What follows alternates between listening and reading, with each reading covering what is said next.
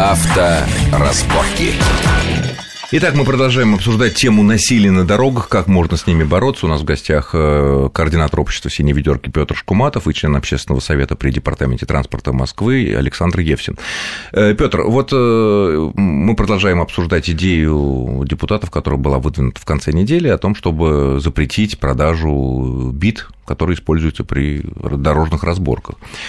И в продолжении вот твоей мысли. Да, в продолжение э, истории с банкиром Ерховым. Дело в том, что вот избивали вот этого э, студента э, люди, которые бывшие спецназовцы ГРУ, то есть это люди, это машины для убийства. Я э, был на суде, когда их э, героически посадили на 12 суток. Это сначала, а потом возбудили да, потом, дело. Да, потом более, после, по более тяжелой статье. Да, потом уже э, после протестов общественности возбудили уголовное дело. Ну, пока еще непонятно, в какой оно стадии, но так или иначе стало очевидно, что после того, как первоначальный приговор был вынесен, 12 суток административного ареста, на улицах как минимум Москвы произошло произошел всплеск насилия.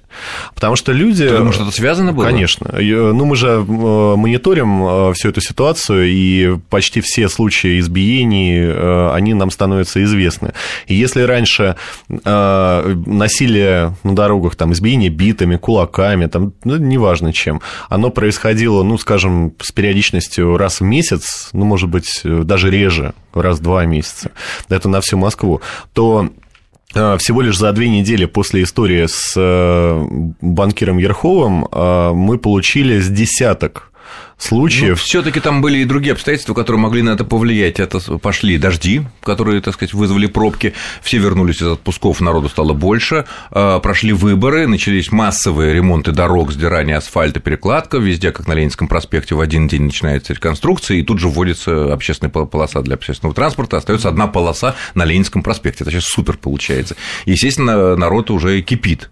Совпало. Наверное, все таки тут не только вот э, Но приговор. Мне, мне тоже кажется, что это просто вот увеличилось, э, скажем, поле для конфликтов вот вследствие тех причин, которые вы описали.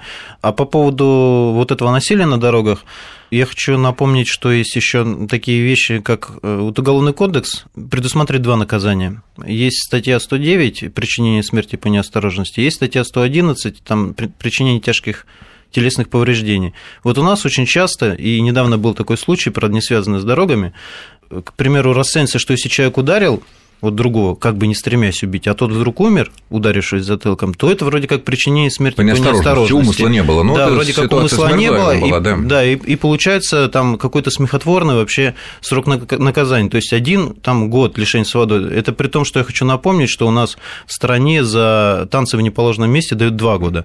Ну, не за все танцы, не за все места это. Но, тем не менее, есть такие Есть отдельные места, отдельные танцы, да. Это, на мой взгляд, вообще в корне противоречит сути этих статей, и по этому поводу даже давал разъяснение Верховный суд э, России, что необходимо отделять причинение смерти по неосторожности отдельное, вот как вид преступления. Это, вот я хочу привести пример, это, например, вы с балкона уронили случайно гирю, и она убила прохожую. То есть у вас не было никакого умысла, то есть вообще ничего. Убивать. Да, абсолютно. Ну, подожди, вы... подожди, ну держать на вытянутой руке с балкона гирю, это, нет, это про... какой-то умысел вообще. Нет, Другое нет, дело, нет, если у тебя нет, не бог кондиционер отвалился, который не ты ставил, и кого-нибудь прибил. Ну да, например, это, кстати, лучше. Тут лучше. Но я кто будет гирю держать с балкона? Ну, это, конечно, не ну, совсем Ну, к примеру, человек на балкон вышел вот э, потягать гири и случайно... А, штангу, например. Ой, я в том упустил. Да, дело в том, что это тоже наказуемо, безусловно. То есть это проявление преступной как бы самонадеянности на свои силы и так далее. Это, естественно, карается. Но понятно, что это э, преступление, которое трагедией является и для самого человека. И совершенно другой пример, когда человек, даже не стремясь убить, бьет со всей дури человека в челюсть.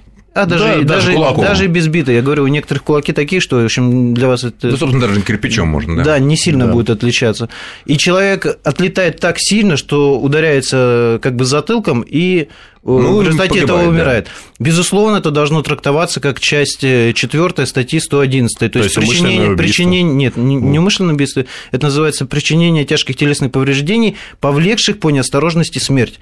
Ну, вот, соответственно, вот с, с, с другими. Вот у нас это применяется крайне избирательно, вообще непонятен, как принимаются эти законы, поэтому у нас, в общем-то, никто особо не комплексует, когда бьет человека по лицу кулаком или битой, или еще чем-то. Да. Вот необходимо наводить, э, если есть прямая причинно-следственная связь между ударом и падением, которое причина, то вне зависимости от того, что повлекло вот э, либо тяжкие травмы, это должно трактоваться максимально жестко, чтобы люди вообще запомнили, что человека нельзя бить ни рукой, ни ногой, ни битой, ни кирпичом, ничем. Но, с другой стороны, может быть, тогда пойти по американскому, скажем так, варианту, э, чтобы у каждого было законное оружие? А это... И тогда тот, кто балуется с битами... Это интерес, интересный вопрос, и я считаю, что стратегически это в конечном счете пойдет на пользу нашей стране, но надо всего лишь приготовиться к тому, что будет примерно год, когда будет просто отстрел, скажем, невменяемых людей. Они будут стрелять, расстреливая всех остальных. Если вот вы считаете, что наша страна готова к тому, чтобы там потерять какую-то часть населения Жалко, немного. для перехода к следующему этапу эволюции, то, соответственно,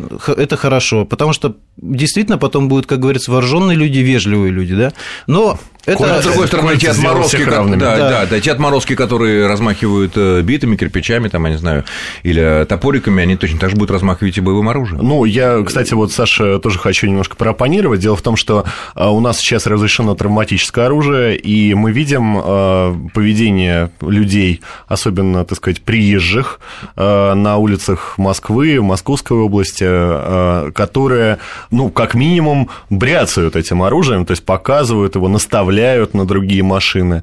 И, Что, кстати, не наказуемо? Э, ну, это наказуемо, но это надо доказать. Э, а. То есть, э, ну, слова против слов, ну, только видеорегистратора, да, ну, а если... И то не всегда. И то не всегда он помогает, потому что обычно он вперед смотрит, а бряцание происходит ну, сбоку да. от водителя. Ну, потом злодей может сказать, что это был пластмассовый да, водяной да, пистолет. водяной пистолет, конечно. Да, да или зажигалка. Уж никакой регистратор... Или он просто хвастался. Это не докажется, Смотрите, да. какой да, нет, у меня красивый золотой да. пистолет, да. Да, абсолютно точно. Поэтому а, э, мы видим а, ситуации, когда а, кто первый применил оружие, тот и, получается, победил. То есть э, во многих историях дорожных конфликтов одна из сторон беспричинно применяет травматическое оружие, и вторая сторона либо так сказать, получает тяжкие телесные повреждения, либо, э, в общем-то, отправляется либо, да. в мир иной. С, с травматическим оружием тоже ну, есть своя проблема. То есть, к примеру, когда вы держите в руках боевой пистолет,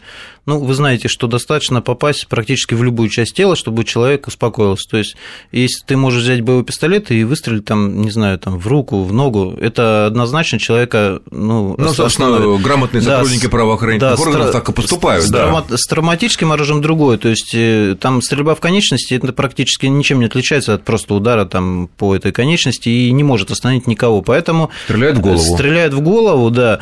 А, ну, а и голова в... у нас самое такое да, хрупкое место. Ну, Уязвимы к примеру, глаза, там нос. лоб, в принципе, он достаточно неуязвим для этого. Ну, ну рядом а глаза. Вот, а вот глаз, да, и поэтому это э, парадоксальным образом увеличивает... Э, применение вроде бы более слабой травматики. Да, применение более слабой травматики большим... приводит к более серьезным часто последствиям, потому что метят в наиболее уязвимые места. Хорошо, вот смотрите, э, все вот эти истории печальные, шумные последних недель, которые происходили на наших дорогах, говорили о том, что все таки люди стали менее равнодушными. Вот даже если взять ту историю на набережной Павелецкой, Дербеневской с этими банкирами, с этими быками из Гелендвагена, которые сбили владельца скромного Ниссана, ведь кто-то, ну, это понятно, регистратор работает автоматически, но кто-то запомнил это, кто-то вынул флешку, кто-то ее как бы скопировал, переписал, отправил там куда-то в правоохранительный орган, отправил там общественникам ну, типа журналистам, на самом деле. Журналистам. То есть человек потратил свое время. Понятно, что вот были вопли, когда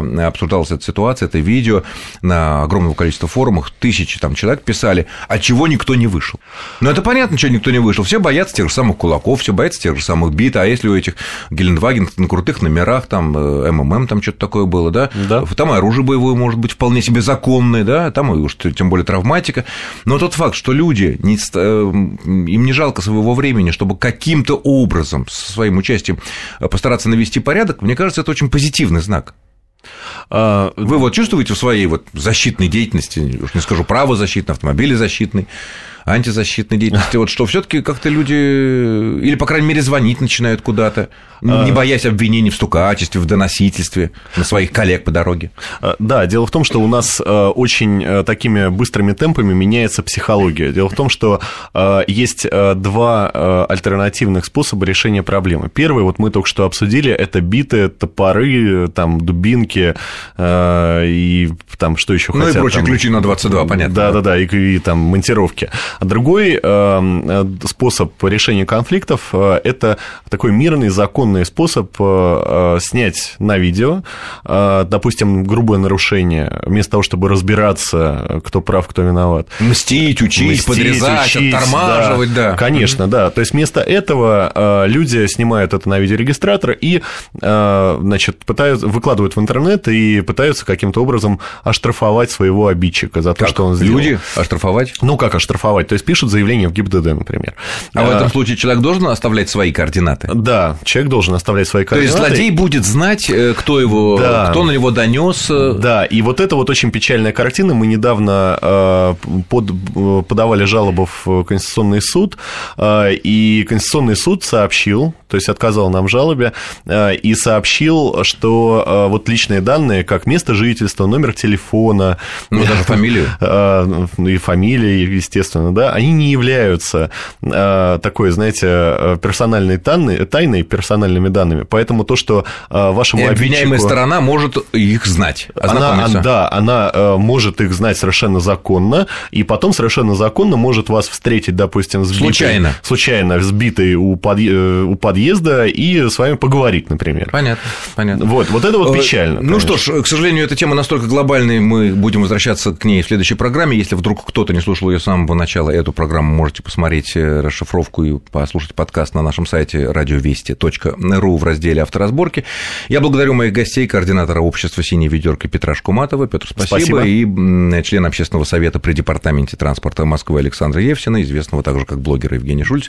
Александр и Евгений, спасибо вам тоже за участие в программе. Да, спасибо. С вами был Александр Злобин. Ну что ж, будем все осторожны и внимательны на дорогах. Счастливо. Авторазборки.